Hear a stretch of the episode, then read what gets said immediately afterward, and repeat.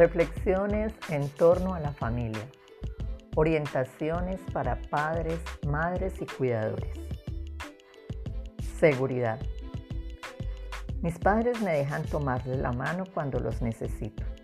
Ellos me dicen, no tengas miedo, estoy contigo y no permitiré que te pase nada. Ellos quieren que yo sepa que están cerca de mí y que se preocupan por mí.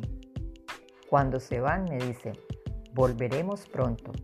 No te preocupes porque no estemos en casa. Alguien se queda aquí contigo. Mis padres quieren que yo sepa que nuestra casa es un lugar seguro para mí y que en ella siempre habrá alguien que me ayudará cuando yo necesite algo. ¿Cómo le doy seguridad al niño o a la niña? Ofrezco experiencias. Trato de ofrecerle al niño o a la niña tantas experiencias como pueda. Mientras más cosas vea y haga, más seguro y más segura se sentirá.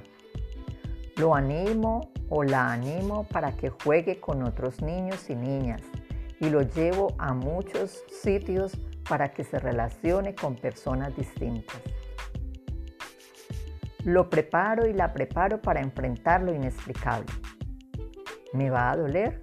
Me pregunta cuando lo llevo o la llevo al médico o al dentista. Le contesto con la verdad. Claro que sí, te dolerá un poquito, pero te pasará enseguida. Pero yo no quiero ir, me dice, y yo le respondo firme, pero amable y suavemente. Pero debes. No le queda otra alternativa y esto le da seguridad.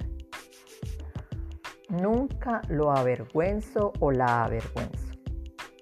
Hay cosas que asustan a mi niño o a mi niña, pero nunca lo avergüenzo o la avergüenzo porque tenga miedo. Lo tomo o la tomo en brazos y le explico. Lo dejo o la dejo llorar sin tratar de acallarlo o acallarla. Siempre trato de pensar que todo comportamiento tiene una causa.